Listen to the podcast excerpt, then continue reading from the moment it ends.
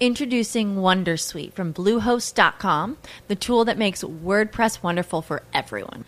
Website creation is hard, but now with Bluehost, you can answer a few simple questions about your business and goals, and the Wondersuite tools will automatically lay out your WordPress website or store in minutes. Seriously. From there, you can customize your design, pick your brand colors, and add blocks. No custom theme or coding required.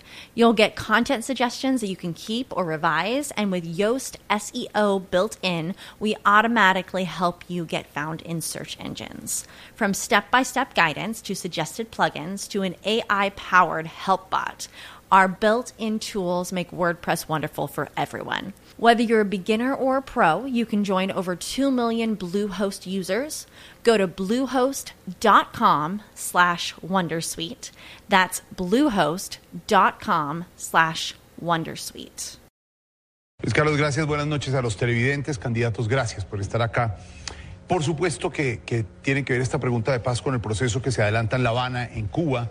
Lleva un año, ocho meses, 19 días, va en la ronda 25. Tres puntos de los cinco que se acordaron a, a tratar se han firmado hasta el momento, se han evacuado hasta el momento. Para usted, ¿qué es lo bueno? Y para usted, ¿qué es lo malo? ¿Qué resalta y qué critica del proceso de paz que se está llevando a cabo en La Habana? Muy bien, la primera respuesta es del doctor Peñalosa. No, eh, a mí me parece bien que se lleve a cabo el proceso. Simplemente eh, quiero agregar que nuestra paz es diferente porque no solo lo que se va a firmar en La Habana, sino que vamos a desmovilizar la politiquería corrupta y también vamos a construir igualdad en Colombia para que haya una sostenibilidad.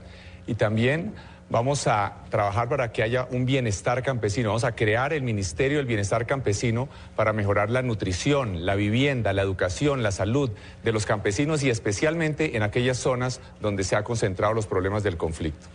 Doctor Oscar Iván Zuluaga. Las FARC son el principal cartel del narcotráfico del mundo y son una organización criminal que recluta niños, asesina sangre fría soldados y policías, extorsiona. Estoy de acuerdo con la búsqueda de una paz negociada, pero con condiciones. Y la condición única es que las FARC tienen que tener un cese de toda acción criminal contra los colombianos de bien, un cese verificable y un cese permanente. Es el único camino para que la paz esté de la mano de la justicia, que cumpla la ley, una paz digna, estable y duradera. Eso no se está cumpliendo en el actual proceso de negociación en La Habana. Doctora Clara López. Me parece que ha hecho crisis negociar en medio de la guerra. Eso le quita confianza y credibilidad a la gente. Cuando llegue al gobierno voy a negociar un cese al fuego y un cronograma con fecha fija para ponerle fin a las negociaciones. Y desde luego, la firma del acuerdo no lo es todo. Se requieren profundos cambios para hacer que la paz sea sostenible. Necesitamos un nuevo modelo económico para el pleno empleo. Necesitamos un desarrollo rural integral con acceso a la tierra de los trabajadores rurales que garantice la seguridad alimentaria. Necesitamos llevar la educación, la salud. Se acabó el tiempo. Doctora Marta Lucía, adelante. La paz verdadera que necesitamos todos los ciudadanos necesita un Estado fuerte, unas instituciones que nos garanticen seguridad, justicia, que nos garanticen acceso a la educación para todos los niños de Colombia, que nos garanticen trabajo para los campesinos, emprendimiento para los jóvenes. Y hay que trabajar en esa verdadera paz. Las negociaciones con las FARC son apenas una parte. Hay que terminar el conflicto. Pero no estoy de acuerdo en que mientras se está conversando ellos sigan reclutando niños, sigan haciendo atentados terroristas contra la población civil que debe estar siempre fuera del conflicto. Lo que voy a hacer al llegar al gobierno es decirles que deben suspender de inmediato con verificación ese tipo de acciones. Doctor Juan Manuel Santos. Miren que acaba de suceder algo muy importante para la democracia y para la paz. Mi antiguo rival hace cuatro años, Santanas Mocus, acaba de decir hace media hora que deberían votar por Juan Manuel Santos porque eso es votar por la paz. Qué ejemplo de gallardía, qué ejemplo de nobleza. Yo les agradezco, Enrique Peñalosa y Clara López, su apoyo al proceso de paz. Eso es lo que todos los colombianos debemos hacer porque la paz es el bien supremo de cualquier sociedad. Y acuérdense, todo lo que estamos negociando será refrendado por los propios colombianos. Muy bien, es momento de la réplica. Me encanta ver réplica por fin. Hay tres réplicas. cuatro réplicas. Vamos a empezar en este orden. La doctora Clara, eh, le- como es la primera vez, como es la primera vez que hacemos la réplica, usted tiene que decir a quién le quiere hacer la réplica para que haya una contrarréplica. ¿Estamos de acuerdo? Tiene 40, 30 segundos para poder hacerlo. Adelante. Al señor presidente, quiero decirle que nosotros apoyamos el proceso de paz de corazón, lo necesita el pueblo colombiano, pero debe ser una política de Estado y tristemente se ha convertido en una política partidista, se ha convertido en una bandera de la reelección, lo que le ha restado fuerza y confianza a todo este proceso que nosotros apoyamos de corazón. La paz de Colombia no pasa por la reelección del presidente Se acabó Santos. el tiempo. Doctor Santos, la respuesta. Yo lo he dicho una y mil veces. Esta paz no es de Juan Manuel Santos, no es ni siquiera de mi gobierno, es de ustedes, de todos los colombianos. Y por eso todos los colombianos deben aportar a esta paz. Yo lo que estoy haciendo es tratando de ponerle fin a un conflicto de 50 años que nos ha desangrado. ¿Qué mejor que lograr ese objetivo? La segunda réplica es del doctor Peñalosa. Doctor Peñalosa, adelante. Es una vergüenza Doctor Peñalosa, perdón, volvemos a empezar. ¿A quién se la dirige? ah, al candidato Santos. Muy bien, vamos a empezar de nuevo. 3, 2, 1. Es una vergüenza que el candidato Santos nos venga a decir que la paz solamente se puede lograr si lo reeligen a él. Esto no es cierto.